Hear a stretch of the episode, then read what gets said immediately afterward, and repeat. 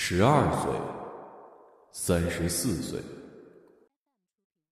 在爱情里懂得还手却不懂得放手，这到底是恋爱还是恋战呢？小芝对母亲说这话的时候还是十二岁的夏天，父母已经分居快半年了，见面就吵，宁愿分居也不肯离婚。说是分居，却也住得不远。父亲就住隔一条马路的小区，那是姥姥姥爷买的房子。工作关系，除了偶尔过年回来住以外，他们长居太原。好好看书啊，少学电视剧里的人说话。母亲对着镜子画着眉形，吸了一吸鼻子，叫了一声“妈妈”，哭腔粘住了“妈妈”两个字。这是强迫性的口头禅，每当他觉得伤感的时候就会这样。有空吗？干嘛呀？小芝捂住自己面前笔记本的最后一页。明天我要见你爸爸。哦，帮我个忙。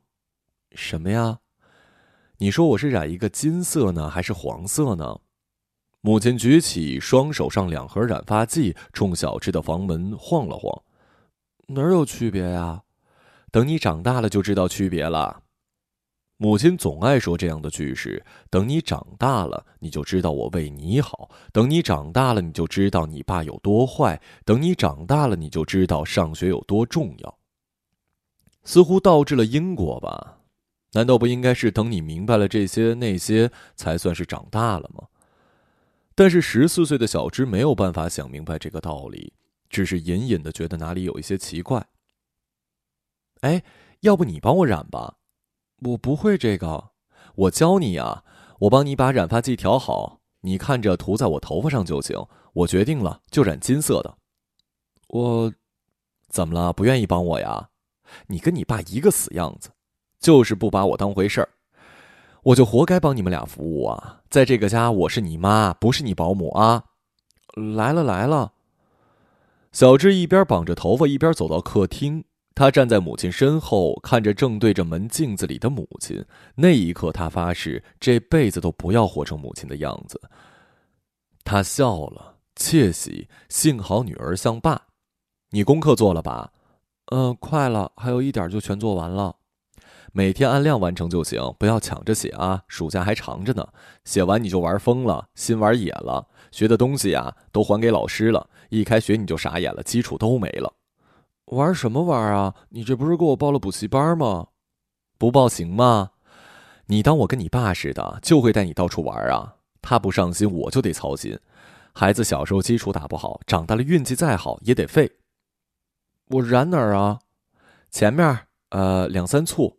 哎，对对对，就这儿。呃，偏左一点，然后依次往后染啊。母亲似乎还是在关心自己的头发。小芝刚下手就弄到了自己手上，轻轻的啧了一声：“怎么啦？弄手上了？你就跟个男孩似的，笨手笨脚，心细一点儿。我跟你说啊，这个可难洗，三五天都洗不掉。没没关系。”小芝虽然嘴上这么说，可心里想的是：看来你也弄到过手上，不然怎么会知道三五天也洗不掉呢？我跟你爸要是离婚了，你跟谁呀？母亲总是这样冷不丁的来上一句，口吻不咸不淡，极力想要抹去所有情绪。谁也不跟。小芝并不想安慰母亲，虽然她明知母亲想听到的不是这样置身事外的回答。你以为你一个人能活呀？你就是想跟你爸是不是？跟着他天天带你下馆子，没人管你功课，你就撒开了玩，能玩出花来？没我可能吗？可能。小芝暗暗发誓，母亲这样的问题已经不是头一回了。第一次抛出这问题的时间远的难以追溯。小芝还没有上学的时候，母亲就常常在饭局后问这样的问题。那时候父亲常出差，就算不出差，也是酒局不断，家里剩下母女二人。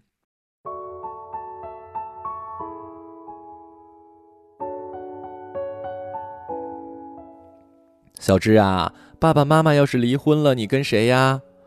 什么是离婚呀？就是分开了，不住在一起了。我跟妈妈，爸爸外面好多朋友，我跟妈妈，妈妈只有我。那时候的小芝还是只会说心里话的年纪，母亲总能被小芝的回答打动，同时又开始为母女俩未来可能出现的寂寞生活而伤感。妈妈，爸爸什么时候回来呀？快了啊，小芝先睡，睡了就回来了。母亲没有骗人，只不过等小芝醒来时，父亲又早早的去上班了。这样的生活让小芝对于父亲的形象渐渐变得模糊。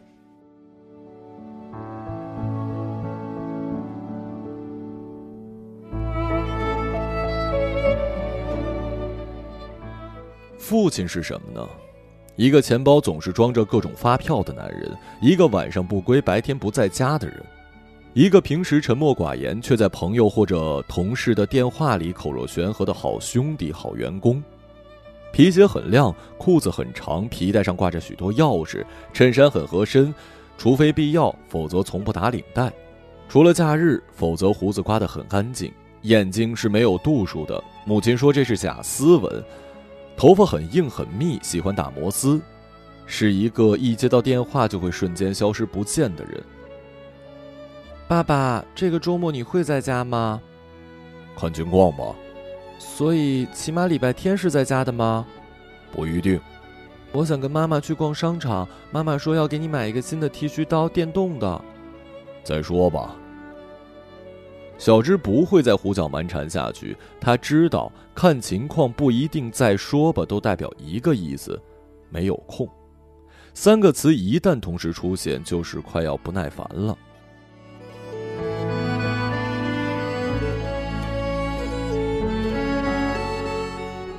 明天你也去，你就说呀，补习班上课，你想爸爸开摩托车送你去。你不是特别喜欢坐他的摩托车吗？母亲这句话把小芝从记忆里打回来。我不去，那是你爸，你不去谁去啊？是你自己要去的。我为了谁呀？我不是为了你呀，为了有一个完整的家。你以为我愿意跟他过呀？没良心的！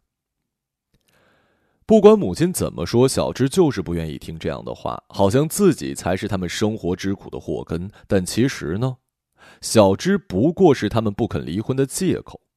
是他们不愿意彻底分开、孤独生活的挡箭牌，同时小芝也成为了他们想要对彼此泄愤的最好导火索。大人们总是有办法在三言两语里把自己心里话藏得一干二净，把生活苦闷的责任推得与自己毫无瓜葛。第二天，小芝还是去了，但是一句话都没说。父亲回家了，又有什么区别呢？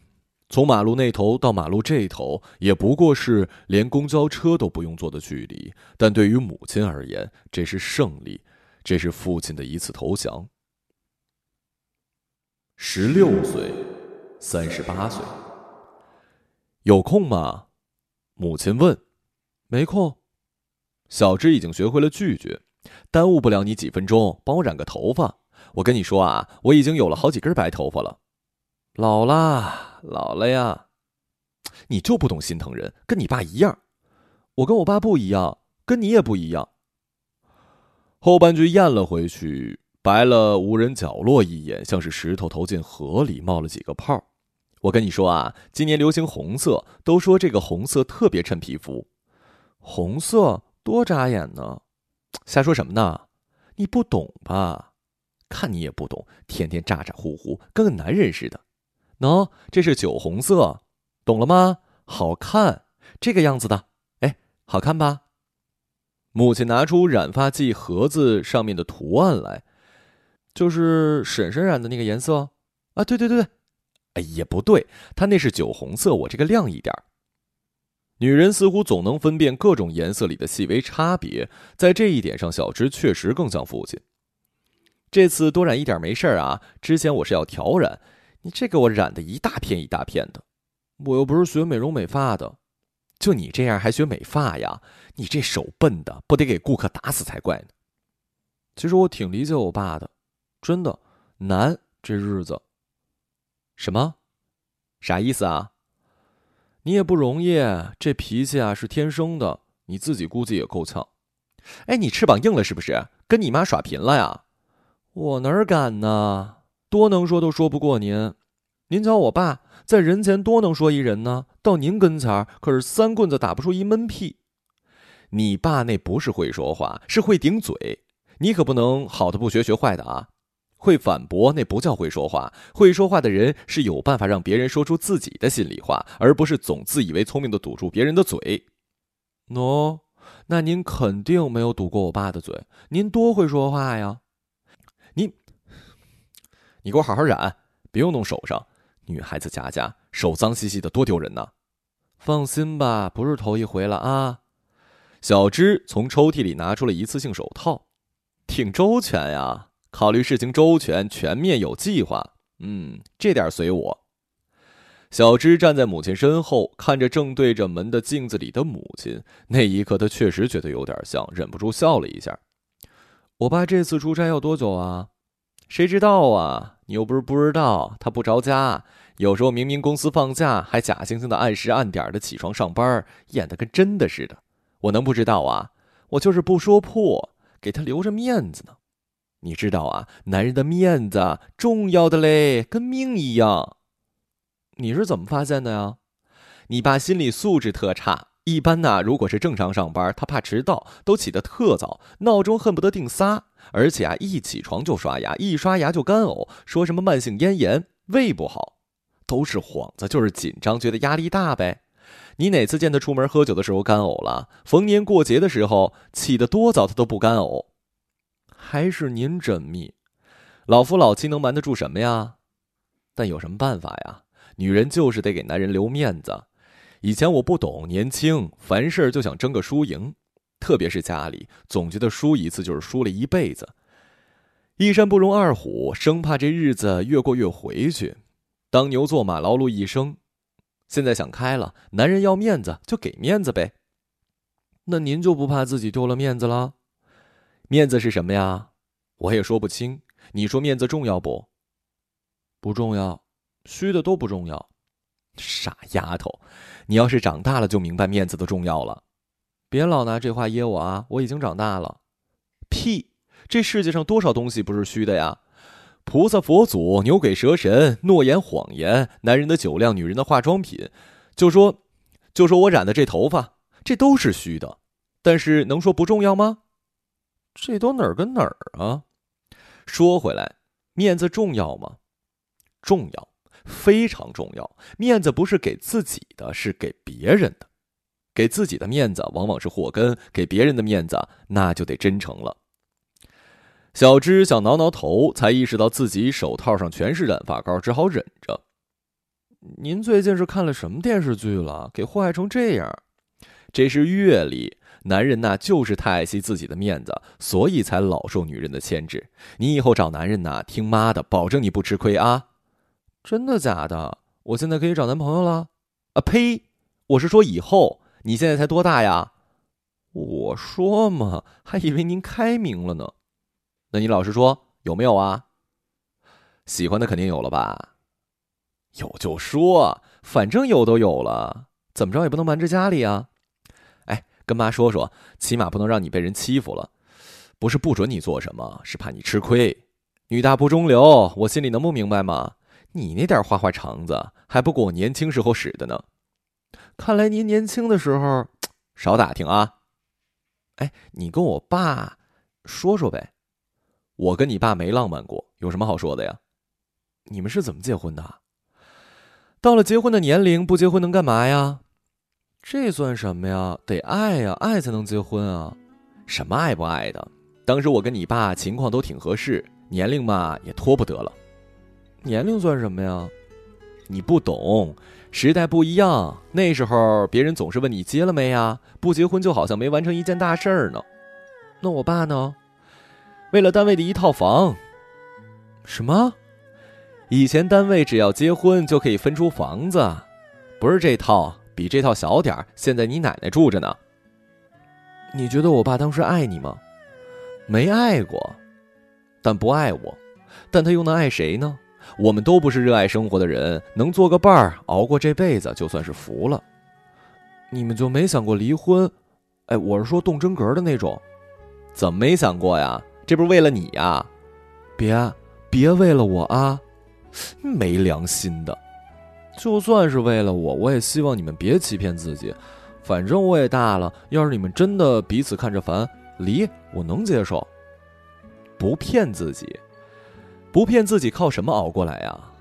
再说了，生活里不只是你们小女孩想的那样，只有喜欢不喜欢，还有责任呢。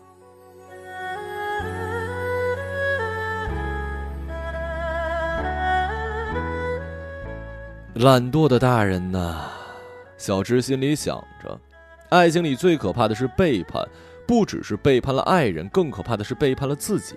如果已经不爱了，就不该欺骗自己，更不要欺骗对方，这是不负责任，这是敷衍，这是懒惰。二十一岁，四十三岁，妈有空吗？干嘛呀？过两天我回学校了，要不要临走前帮你染染发呀？算你有良心。还是酒红色的，棕色偏黑一点，我拿给你就知道了。哦，好。老喽，现在不染是不行了，白头发都藏不住了。也许年轻人都不曾在乎过，中年人也有对自己的流行风向，从金黄色到酒红色，再到棕黑色，到如今着重为了遮掩发根生出的白发。时间似乎总是想着各种细节里想要凸显自己的存在，白发、皱纹、脾气、举止之中透出的状态都是证据。他在宣告胜利，没有人能逃出他的掌心，爱也不能拯救什么。我爸呢？去打球了，他不是最不爱运动吗？不打不行了，这个啤酒肚严重的哟。这一年呢，跟几个老同学联系上了，聚上就一块打球，说是一枝花什么？球队的名字？男人四十一枝花吗？你爸呀，就是穷嘚瑟，还一枝花呢。他大我四岁，都四十七了，奔五十的了。不过好在戒酒了。都戒酒了，还不老实在家待着呀？习惯了，我也落个清静。这辈子呀，我也是有一点回过劲儿了。我平时呢，没事就爱瞎琢磨。你爸也不是因为爱喝酒不回家的，真是要到爱喝酒，在家也能喝。大不了把朋友请到家里来喝呗。哼，他不也常去别人家喝吗？他就是喜欢在外边。那也不带上你，把你一人丢家里啊？怎么不带呀？是我不愿意去。没你的时候，你爸可愿意带上我了，管我爱不爱去，就带着我到处显摆。我年轻时候照片你看过吧？可不给你爸丢人。后来有了你呀，就不跟着去了。也不全是你的缘故，我也不爱去。夜里啊，就爱待在家里清静，看个电视，泡个脚，想说话了打个电话给朋友，挺好的。头一回啊，你不说两句我爸的坏话了？懒得说了。论花花肠子，你爸没我多；论心眼儿。你爸还不够个儿，他也就是喜欢热闹。你别看他现在不着家，我跟你说，他打不了几分钟球，到了晚上一准到你奶奶家。以前我赶时髦，觉得年轻人必须自己出来生活，不爱跟老人在一块住。你爸依我，这些年我看出来了，还不如跟老人住在一块儿呢。你爸呀，孝顺，爱热闹，哪儿热闹往哪儿钻。我又烦这个，过不到一块儿去，这我不怨他，当然也不怨我。你也爱热闹，别以为我不知道啊！好几次学校放假你都不回来，就几天跑来干嘛呀？拉倒吧！虽说不在一城市，别说坐高铁，就是坐大巴车，两个小时也到家了吧？小芝已经很熟练了，两种牙膏似的药剂混合在一起，调出合适的颜色。一只手拿着染发刷，一只手拿着刷子，一边闲聊一边涂抹在梳开。我说句实在话，你别生气，你气我气。你气我气的还少啊？跟你爸一德行，你看你，你这脾气，这嘴不讨人喜欢。你这些年有交到什么新朋友吗？就是老同学，老同事懂你这性格，不跟你较真儿。你懂什么呀？讨人喜欢是什么呀？就是讨。特别想要讨人喜欢的人都自卑，我这是自信，是吗？您这是哪儿来的自信啊？被人喜欢就能自信呢？谁能喜欢你这脾气啊？你爸，妈，你不懂，男人都喜欢温柔的，只有温柔才会被疼爱。你以前不是常说要给男人面子吗？你怎么说的时候头头是道，做起人来又软不起来了呢？什么狗屁温柔才会被疼爱呀？是被爱的人才能温柔。我不温柔，怨谁呀？还不是怨你爸。哟，你瞧，刚才还说我爸爱您呢，你懂什么呀？细水长流，哪有天天爱的死去活来的？那都是电视剧。生活呀，就是一会儿爱，一会儿不爱。人在跟前烦，不在跟前想，想起来全是好，那才是爱呢。得得得，您这些东西说给自己听，你自己听得进去就行。我说这么多年了，你就真不担心我爸在外面沾花惹草啊？这夫妻关系就像放风筝，别说这老掉牙的比方，放脱了线就傻了。放风筝这事儿讲的其实不是放，你就是这根线，线断不了。你都哪儿学的词儿啊？好些年了，有一年春节前呢，雪下的特大，那雪下的感觉要出事儿似的。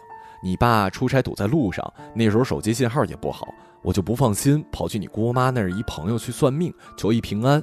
那老阿姨摸着我的右手就说平安。我问真的假的？她说你求平安的心是真的，就是真的。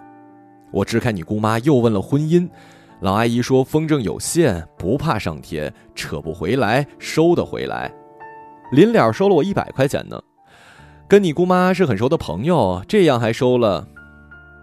跟你姑妈是很熟的朋友，这样还敢收红票子，说明有底气，说明是真灵啊。后来还一直陪我聊天呢，一直聊到深夜。那天你去你奶奶家睡的，你记得不？当天晚上你爸就回来了，第二天高速就封路了。这算命的工作性质是诈骗还是陪聊啊？呸呸呸！信那就灵，封建迷信要不得。信是因为心里有记挂的人真的担心，自然也就信了。既然是一个想要守住的人，有一个想要守住的家，那还怕什么呀？宁可信其有，不可信其无。意思不是迷信，而是敬畏。等你长大了，你就懂了。我早就长大了，有男朋友啦。没呢，这不结了，还是孩子啊。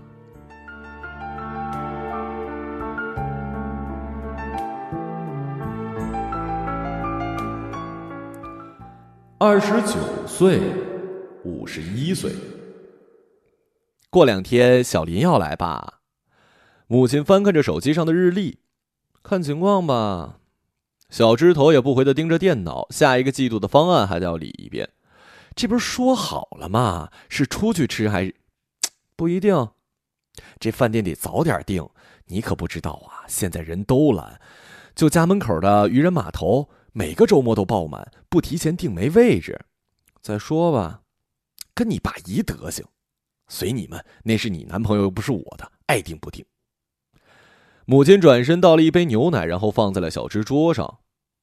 有空吗？干嘛呀？染个头。前几天不是刚染的吗？这不是过两天要跟小林一块吃饭吗？说不定还有他家里人呢。又不是外国首相，不至于啊？怎么不至于啊？你就跟你爸一个样，女人该有个女人的样子，起码的注意还得有，这是礼貌。行，我忙完了就去啊。你先调一会儿，我一会儿就过来。这么些年里，染发渐渐成了母女之间雷打不动的保留节目。也就只有染发这段时间，他们才能回到彼此关系里，好好的聊上几句。前几年，小芝还说母亲染的颜色土气，要是她允许，立马染成白色。白是那年的流行色，小芝都按耐不住想要染一次玩玩，硬是被母亲给批斗了一顿。人呐就是这样，失去什么就要什么。母亲再也不染什么流行的发色，染发从流行变成了遮丑。母亲说什么颜色都没有黑色好。一开始小智不以为然，但等他拨开母亲的头发，准备上手染的时候，才心里一紧。那是一大片的白发根儿。那一次，小智才意识到，有一种白是触目惊心的。坦白的说，那一刹那真的不感人。也没有公益广告里那么深重的感恩情绪，那一刹那是可怜的，对于衰老的无能为力的抵抗和无力反驳。时间是一个根本就没有善恶之分的杀手，刀刀不致命，可是每一下都是催命符。白发再也黑不回来的时候，我才知道一头黑发多重要啊！母亲像个孩子一样老老实实坐着，等待时光倒转，岁月的仁慈。一开始，小芝是不耐烦的，母亲要调染。小芝为了快点结束，整片整片染。后来，母亲的白发越来越多，像是密集的白色蜘蛛网，她却小心翼翼的，恨不得一根一根染，不想让母亲发现需要染黑的面积是那么多。别装了，磨磨唧唧的，我头发我还不清楚啊！染好了你就去忙你的，不耽误你啊。我都不急，你急什么呀？我忙着呢，一会儿还得做饭。你爸呀，现在下班比以前早，也不在外面吃饭了。哟，惦记上老公了。你爸可说了，退休就带我去旅游，可不带你。反正你有小林带。别说我身上啊，我爸说带你旅游的事说了大半辈子，这你也信？以前说年假，说等我高中毕业，说啊等我大学毕业，现在可好，直接改退休了。你想去，我出钱给你报一团儿。要么等我休息，我带你去。你这旅游的梦想寄托在他身上，估计很难实现。你不懂，幸福不是实现了什么，而是心里存着念想。你爸说了带我去，那就会带我去。他说我就信，不像你们这些孩子说的海誓山盟，不都分道扬镳了？呸呸呸！您这不是咒我呢吗？嘿，还别说，你说这话呀，倒是越来越像我了。就怕念想永远是念想。人没了念想，就算什么都实现了也没意思。人就是这么老的。等你爸回来，你也给他染染。他白头发比我严重多了，自己还偷摸去理发店染，还不告诉我呢。你也不防着点儿，你就不怕他染黑了不显老？一出门这野花野草的。我跟你爸俩人啊，一辈子都过来了，还怕什么呀？俩人不设计不设防是最起码的默契，这是尊重，这才是感情。你以为都像你们年轻人似的，还偷着看手机，贼的都跟二傻子似的。一辈子真的不厌倦啊？怎么啦？跟小林闹矛盾了？你们这才几年呢？没有，我就是随口问问，好奇嘛。这一辈子不是三五年，不是还有七年之痒一说吗？厌是肯定厌，厌而不倦，有这词儿吧？还不知道，反正现编的，搭伙过日子呗，哪有那么多讲究啊？小芝想起了第一次给母亲染发时的场景，才十二岁的她是多么渴望爱上一个什么人，组成新的只属于自己的家，离开这个搭伙过日子的破地方。而如今的她却细细的体会到，青春年少的感情是一场大火，为彼此燃烧；上了年纪的感情是搭伙，陪彼此温火慢熬。搭伙过日子从来就不是冰冷冷的丧气话，而是充斥着烟火气的港湾。其实吧，爱情到了生活的尽头就是搭把手，可不能小瞧了。这些都是当年你姥姥说的。这搭把手的默契可是积攒了大半辈子的岁月。姥姥记性差了，甚至把过去通通忘了，可那份沉淀了无穷生活细节的习惯，简直是无坚不摧。半夜咳嗽一声，他就醒了，递来早就备在床头的一杯浓茶。厕所传来一遍遍冲水声，他就知道马桶堵了，不紧不慢的来解决。好听的话都是说给外人听的。母亲似乎忍住了想要吸一吸鼻子，叫一声妈的冲动。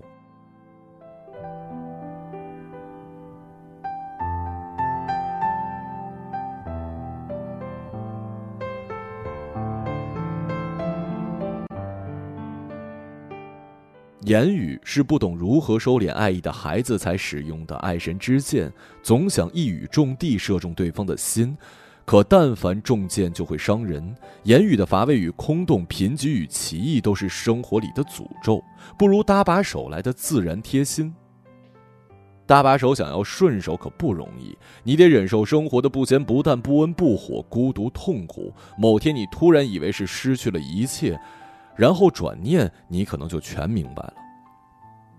当年尽孝是姥姥给姥爷搭了把手，不说他们，就说我爸，他这辈子给您搭过手吗？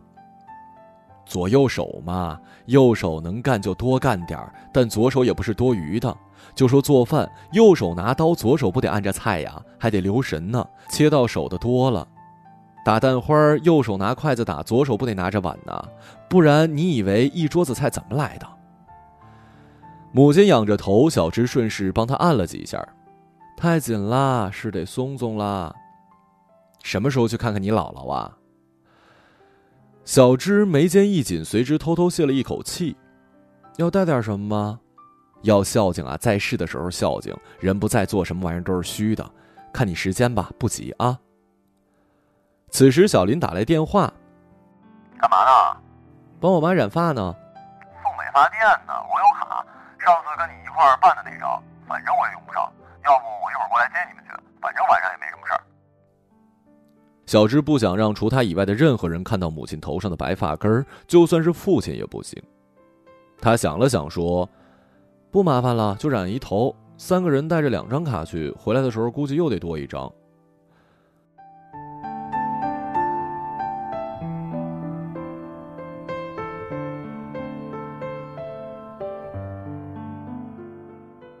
三天后，小林过来接小芝一家出去聚餐。小芝还在帮母亲挑围巾，小芝的父亲还在衣柜里找年轻时戴过的领带。小林就在小芝的书房里待着，书架上的书分门别类，整整齐齐。最底下是已经残破不堪的漫画。小林傻笑，心想一定是小芝小时候看的书，随手抽出一本，却掉出了一本暗蓝色的笔记本。小林翻开，全是空白，拇指松开，一秒十来页的扫过，只有最后一页上密密麻麻的写着：“爸爸妈妈，不要离婚。”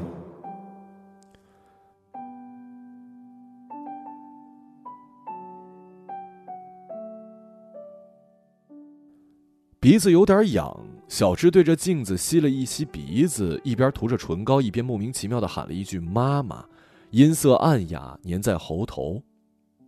小芝，是你叫我的吗？小芝含糊其辞的糊弄过去，又下意识的撩起耳后的头发，仔细检查有没有藏匿的白发。小芝对着镜子伸了一个懒腰。嗯，还是像妈妈多一点儿。